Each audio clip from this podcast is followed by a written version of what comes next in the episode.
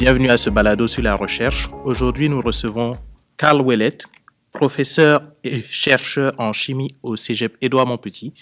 Il a reçu la distinction Fernand Séguin en 2016 pour un article technique dans la revue Vecteur Environnement. On a aussi avec nous Juliette Constantin, qui va m'assister dans ce balado. Et c'est notre troisième micro. Elle devrait être discrète, mais elle est là. Bonjour. Bonjour. Moi, c'est Kevin Caboret. Je serai l'animateur de ce balado. Commençons avec Carl. Carl, peux-tu nous parler de d'où par cette recherche? Pourquoi est-ce qu'on fait une recherche sur l'asclépiade euh, en fait, c'est des industriels qui travaillaient, des entrepreneurs qui utilisaient la fibre d'asclépiade euh, comme isolant thermique, euh, qui voulaient, euh, si on veut, euh, développer cette filière-là pour que cette fibre-là soit connue et soit plus utilisée dans diverses, diverses sphères de, de, de production, en fait. Donc, euh, on, nous a, on nous a expliqué en fait que cette, cette fibre-là provient d'une plante qui pousse au Québec. Donc, euh, c'est une plante qui, qui pousse à l'état sauvage. Euh, le, le, plant d'asclépiade, en fait, est utilisé beaucoup par les chenilles du papillon monarque pour se nourrir. Ils se nourrissent exclusivement de ça. Donc, on l'a au niveau, euh, au niveau euh, sauvage, euh, mais on veut en faire l'exploitation parce que à l'intérieur de cette fibre-là, à l'intérieur de cette plante-là, il va croître une espèce de coquille dans laquelle il va y avoir des fibres qui vont permettre aux graines de, de voler, un peu comme les, les, les, les, petits parapluies des, des pissenlits là, qui permettent à la, à la à la graine de, de se disperser. C'est beaucoup plus gros et cette fibre-là a des caractéristiques vraiment très particulières, c'est-à-dire qu'elle est en gros constituée de vide, c'est comme un tuyau qui est vide. Donc, elle est très, très légère, euh, elle est vide à l'intérieur et en plus, euh, le, on peut dire que euh, si on veut, l'évolution a permis que l'extérieur de cette fibre-là soit complètement imperméable. On dit hydrophobe, donc elle ne va pas capter l'eau la plupart des fibres naturelles sont, sont, constituées en grande partie de cellulose et la cellulose, ben, ça capte l'eau. Juste à penser, par exemple, aux serviettes de bain qu'on utilise qui sont en cellulose, au papier. Donc, ça capte beaucoup l'eau et ça, euh, faire, euh, faire des composites avec ça, c'est un gros désavantage. La fibre d'asclépiade ayant l'extérieur qui est très hydrophobe, donc c'est ça qui lui permet de voler même en conditions humides ou quand il pleut, ben, c'est une structure qui est très, très particulière. Puis, on voulait, nous autres, euh, contribuer, dans le fond, à augmenter l'utilisation de l'asclépiade en essayant d'en faire des matériaux composites. D'accord. En tant que chercheur, les gens peuvent se poser la question, quel domaine aurait besoin d'une fibre aussi particulière? Quel, Dans quel plan euh, de recherche est-ce qu'on cherche de la légèreté? Mm -hmm. et en même temps ses propriétés hydrophobes D'accord. Ben, tout d'abord, les matériaux composites sont des matériaux qui sont faits pour être légers. Euh, on travaille beaucoup avec les matériaux composites depuis quelques années parce qu'en fait, euh, si on les compare par exemple aux métaux, euh, nous on travaille dans un centre de, transfert technologique, donc on appelle ça un CCTT, qui est affilié au Cégep euh, Édouard Montpetit. Euh, le centre dans lequel je travaille s'appelle le CTA, donc c'est le Centre technologique en aérospatial, qui est relié au, Cégep Édouard Montpetit, et je fais partie d'un groupe qui travaille sur les matériaux composites. Donc les matériaux composites, c'est des matériaux qui sont composés de deux choses, habituellement une résine qui va polymériser, à l'intérieur de laquelle on va mettre une fibre. Donc, euh, si vous regardez par exemple les, euh, les bâtons de hockey, euh, les, les skis, les vélos aujourd'hui, ben c'est des matériaux composites. Ceux qui sont haute performance, c'est des matériaux composites qui possèdent de la fibre de carbone et puis des polymères. Ça les rend beaucoup plus légers, par exemple, par rapport à un des métaux les plus légers qui est l'aluminium. Oui. Par rapport à l'aluminium, un, un, composite fait en fibre de carbone va être environ 2,5 fois plus résistant et va être deux fois plus léger. Donc, on a un facteur de 5 comparativement à l'aluminium. Et c'est la raison pour laquelle maintenant, 50% des pièces des avions les plus récents, on parle de Airbus, de Boeing, euh, sont euh, constituées de de matériaux composites. Donc, on allège énormément les avions, donc on dépense beaucoup moins d'énergie pour les faire voler et ça, ça contribue à diminuer euh, le, le, les gaz à effet de serre, par exemple. C'est beau. Donc, la fibre d'asclépiade est intéressante parce que, euh, contrairement aux autres fibres naturelles, elle est hydrophobe. C'est-à-dire que quand je, vais la, mouler à l'intérieur de polymères, il y a beaucoup de chances que les interactions qu'elle ait avec la résine soient plus grandes, donc elle s'agrippe mieux à la résine et de cette façon-là qu'on ait des matériaux qui soient euh, plus... Euh, si on veut, qui, plus, qui vont avoir une meilleure résistance, on va dire ça comme ça. D'accord. Euh, les fibres naturelles versus les fibres synthétiques sont avantageuses euh, dans le sens qu'ils réussiront jamais à performer autant qu'une fibre de carbone ou qu'une fibre de verre.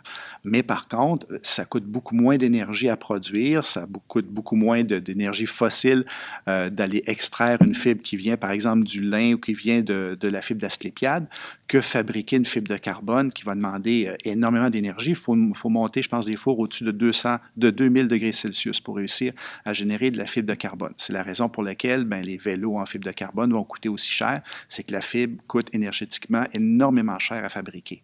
Donc, si on réussit à remplacer ça pour des utilisations courantes par de la fibre naturelle, par de la fibre, euh, on dit des composites biosourcés, donc la fibre vient de sources naturelles, ben, on fait l'inverse, c'est-à-dire au lieu de dépenser énormément d'énergie à fabriquer de la fibre de carbone, on prend plutôt une plante qui a capté du CO2, donc qui a, qui a transformé du CO2 euh, en lignine, en, cellulose, en différents composés naturels, et puis on utilise ça euh, pour, faire nos, euh, pour faire nos composites. Mais c'est très beau ce que tu me dis, parce que, comme tu le disais, ben, l'asclépiade, c'est considéré comme une mauvaise herbe, mais sa force, c'est que elle peut pousser à peu près n'importe où. Ça fait que maintenant, on a un composé qui va être très, euh, comment dire, efficace en termes de coût et qui pourra être utilisé dans des domaines aéronautiques et aérospatiaux. Tout à fait. Donc, c'est une fibre qui, euh, qui va pousser, dans le fond, cette plante-là va pousser un peu partout, comme c'est, on, va dire que c'était une mauvaise herbe, c'est une plante euh, indigène au Québec. Elle pousse dans des terres qui sont vraiment très peu fertiles, donc on n'a pas besoin d'utiliser des, des, champs qui sont utilisés pour euh, produire de la nourriture, pour la faire, la faire pousser. Donc, beaucoup, beaucoup de, de, de, terres qui seraient impropres à la culture peuvent être utilisées pour produire cette plante-là.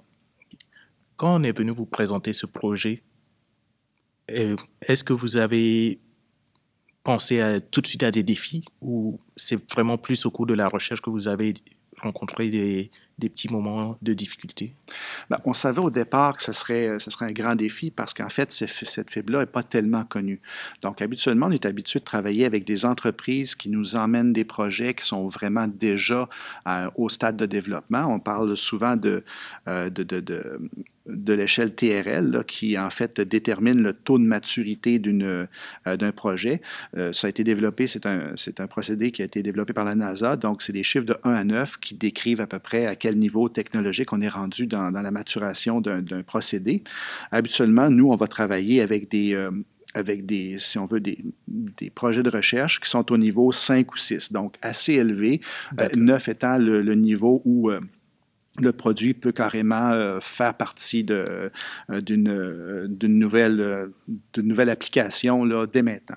Donc, 5 ou 6, c'est assez élevé. Ce projet-là, on peut dire que c'est au niveau 2 ou 3, c'est-à-dire que la fibre est peu connue, elle est utilisée à quelques reprises dans différents groupes de recherche, mais on connaît peu de choses. Donc, on commençait beaucoup plus bas qu'à l'habitude dans nos, dans nos recherches, et puis il a donc fallu faire beaucoup, on appelle ça, en fait, de déterminer l'état de l'art, c'est-à-dire faire une revue de littérature, voir où est-ce qu'en sont les connaissances dans, euh, au niveau de cette fibre-là et qu'est-ce qu'on a déjà fait avec cette fibre-là. À partir de ça, là, on a commencé à faire de la recherche, mais c'était vraiment, autrement dit, c'est vraiment dans un stade où, on commence à produire des pièces pour la première fois euh, dans les types de, de, résines avec lesquelles on travaillait. On travaillait avec des résines, et on appelle ça époxy, donc c'est des résines qui sont euh, des, des, des, thermodurcissables, donc oui. des, des polymères qu'on qui ne pourront pas redevenir liquides, comme les thermoplastiques. Ces oui. polymères-là, une fois qu'on les rigidifie, c'est terminé, c'est comme ça à vie. Donc, il n'y avait pas beaucoup de recherches qui avaient été faites entre ces types de, de, de polymères-là et la fibre d'asclépiade. Donc, quand on a commencé, évidemment, ça a été les premiers essais ont été assez catastrophiques. Là. Oh. Donc, euh, les, euh, les, premiers moulages nous ont donné des pièces qui étaient, qui étaient à peu près impossibles à, sortir des moules, euh, qui étaient pleines de bulles d'air partout. Ça ressemblait plus à une éponge qu'à un matériau composite. Donc, il a fallu plusieurs essais avant de réussir à obtenir euh, un matériau composite qui était, qui pouvait, qui était digne de ce nom. C'est beau. Pas d'avion en éponge. Ça fonctionne pas. C'est ça, tout à fait. à la fin de la recherche, c'était quoi vos conclusions? Ben, en fait, ce qu'on a déterminé, on a travaillé euh, pendant un an là-dessus, mais pas à temps plein, là, par, euh, disons, une journée par semaine ou deux jours par semaine pendant un an. Euh, ça, ce sont des fonds, en fait, qui viennent du ministère de l'Éducation supérieure. Ce sont des fonds qui nous ont permis, en fait, de se familiariser avec cette fibre-là, d'augmenter notre expertise pour travailler avec des fibres naturelles. On avait déjà travaillé un petit peu avec la fibre de lin, mais on commence un peu à travailler avec ce genre de fibre-là, donc c'est pour augmenter euh, notre expertise. Euh, après notre année de recherche, on s'est rendu compte, en fait, que l'utilisation de ces fibres-là nous donne des matériaux composites qui ne sont pas très résistants. C'est-à-dire que la fibre étant très mince, étant très, euh, très euh, fragile et courte, ben, ça ne permet pas de faire des matériaux composites qui sont très, très résistants. Par contre, quand on a fait l'étude, par exemple, de la microscopie électronique de, des composites qu'on a fabriqués, on s'est rendu compte, à notre grande surprise, et aussi c'est ce qu'on désirait obtenir, on s'est rendu compte qu'une partie des fibres reste vide, reste creuse dans le composite. Donc, en, en, en, même temps, ce que ça permet d'obtenir, en fait, une fibre qui est vide, c'est d'obtenir euh, un effet isolant. C'est-à-dire que l'air, c'est le meilleur isolant qu'il ne peut pas y avoir. Donc, d'avoir de l'air à l'intérieur de nos fibres pourra nous permettre dans les prochaines années probablement de générer des matériaux qui sont euh, isolants au point de vue thermique et aussi au point de vue sonore. On a déjà d'ailleurs commencé à faire quelques essais au point de vue thermique qui ne sont pas complètement concluants pour l'instant, mais c'est quand même une voie dans laquelle on va, on va travailler dans l'avenir. Est-ce qu'il y a d'autres recherches qui, vont se baser sur votre travail et ben, dans, comment est-ce que vous voyez déjà des collaborations possibles avec des, ben, des compagnies aéronautiques? Oui, tout à fait. Pour l'instant, on va en être à ce niveau-là. C'est en fait d'expliquer à différentes compagnies euh, ce qu'on a fait, ce qui est intéressant, les points positifs, les points négatifs, et puis voir si ces compagnies-là sont intéressées à développer ce genre de matériaux-là, qui pourraient être utilisés, par exemple, à, on va dire à moyen et long terme, euh, pour isoler, par exemple, l'intérieur d'un avion. On pourrait utiliser ça. Euh, on peut pas, ça ne sera jamais une fibre qui sera assez, assez forte, en fait, pour faire des pièces de structure, mais des pièces d'intérieur d'avion qui pourraient isoler l'avion au point de vue sonore, qui seraient aussi beaucoup plus légères que, les, que les isolants ou que les thermoplastiques les, composites qu'on utilise euh, en ce moment, ben, ça pourrait être très intéressant. Par contre, il y a encore des très gros défis à relever à ce niveau-là, c'est-à-dire que la fibre naturelle, évidemment, par rapport à la fibre de carbone, ben, elle est beaucoup plus flammable. Un matériau flammable dans un avion, c'est pas très gagnant. Donc, mhm. il faut réussir à rendre cette fibre-là beaucoup moins flammable, c'est possible. Il y a des retardateurs euh, de flammes, il y a, des, il y a plein de d'agents chimiques qu'on peut ajouter à ça euh, pour, que la, pour que le composite réussisse à passer les normes d'inflammabilité. Mm. Euh, ça va être un des, des principaux défis dans l'avenir. C'est beau. Donc, si j'ai bien compris, on a un composite qui est facile, bah, disons, moins cher à produire que les composites synthétiques. Un composite qui peut déjà être utilisé pour isoler des parties et qui a juste besoin d'un coup de pouce dans le sens de le rendre moins inflammable. Tout à fait.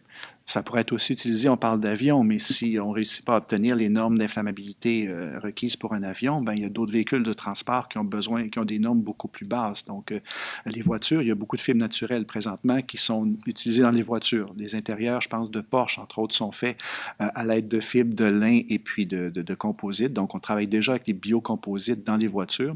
Ça pourra toujours, il y, a, de multiples usages qui pourront être, être considérés en fonction de la réponse que le composite aura euh, par rapport à sa rigidité dans l'avenir, puis aussi à ses tests au niveau de l'inflammabilité. C'est beau. J'ai beaucoup aimé cette conversation. Est-ce que tu aurais quelques mots à rajouter pour nos auditeurs sur cette recherche? Euh, non, ben écoute, euh, c'est vraiment, pour nous, c'est au CTA, c'est des recherches qui sont très intéressantes parce qu'on a l'impression de contribuer, en fait, euh, à la diminution des matériaux synthétiques, à l'amélioration, en fait, de l'aéronautique au point de vue environnemental. Donc, c'est des projets qui sont très porteurs pour nous autres. Et puis, on espère qu'on va pouvoir poursuivre notre développement euh, à ce niveau-là, que ce soit avec la fibre d'asclépiade euh, produite au Québec ou euh, d'autres fibres naturelles aussi qui, peuvent, qui pourraient être produites au Québec. Parlons de qu'est-ce que ça veut dire d'être chercheur et professeur à Édouard Montpetit ben, en fait, être chercheur, c'est d'utiliser les notions qu'on a apprises durant qu'on a apprises durant notre nos études en fait pour les appliquer maintenant dans des choses qui sont inconnues. Donc faire des nouvelles apprendre des nouvelles choses. Ce que ça demande surtout, c'est de ne pas être réfractaire au changement parce que le chercheur, en fait, la, recherche, c'est du nouveau perpétuellement, c'est-à-dire qu'on doit toujours apprendre de nouvelles choses. Euh, on commence la journée, puis on ne sait jamais de quelle façon elle va vraiment se terminer parce que le résultat qu'on pensait positif va être négatif ou l'inverse. Donc, il faut être très, très, très flexible et pouvoir euh, être, euh, accepter le changement, l'accueillir même. Donc, on dit que c'est aussi beaucoup de travail. On a besoin, dans le fond, de, c'est beaucoup d'heures de recherche pour des fois des résultats qui vont être négatifs. Mais il faut justement se dire qu'un résultat négatif, c'est aussi un résultat. C'est un résultat qui nous permet de couper une voie de recherche puis de s'orienter vers d'autres.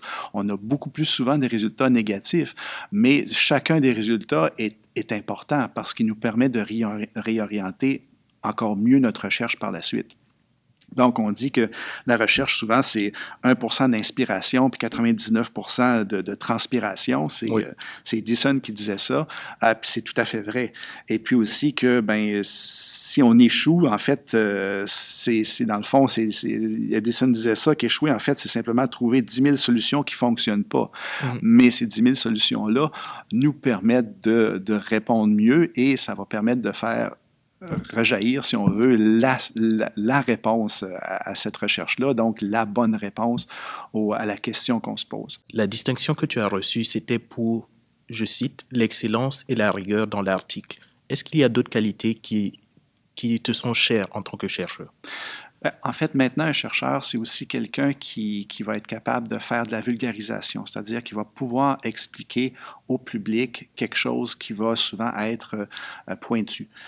Euh, puis cette, euh, ce papier-là que j'avais écrit pour une revue, c'est un, un, papier en fait de vulgarisation scientifique. Et puis euh, c'est pour ce, cette raison-là, en fait, c'est pas pour la, la, qualité de ma recherche, mais c'était plus pour la, la, la vulgarisation d'un domaine d'études que, que j'ai reçu ce prix-là. Donc en fait, ça vient rejoindre aussi les compétences d'un professeur. Un professeur aussi, c'est oui. le but, c'est de, c'est de simplifier la matière. En fait, c'est la rendre, c'est la rendre facilement explicable pour que les étudiants puissent puissent bien la comprendre. Donc, euh, c'est un domaine qui est de plus important. Un chercheur maintenu, c'est rarement quelqu'un qui reste dans son laboratoire et puis qui fait des recherches euh, tout seul. C'est souvent quelqu'un qui va, devra euh, expliquer ce qu'il fait, qui devra euh, expliquer l'importance de ces recherches-là. Et à ce niveau-là, la vulgarisation est très importante. C'est vous. Je retiens que, en plus d'être très rigoureux, il faut être un très bon communicateur.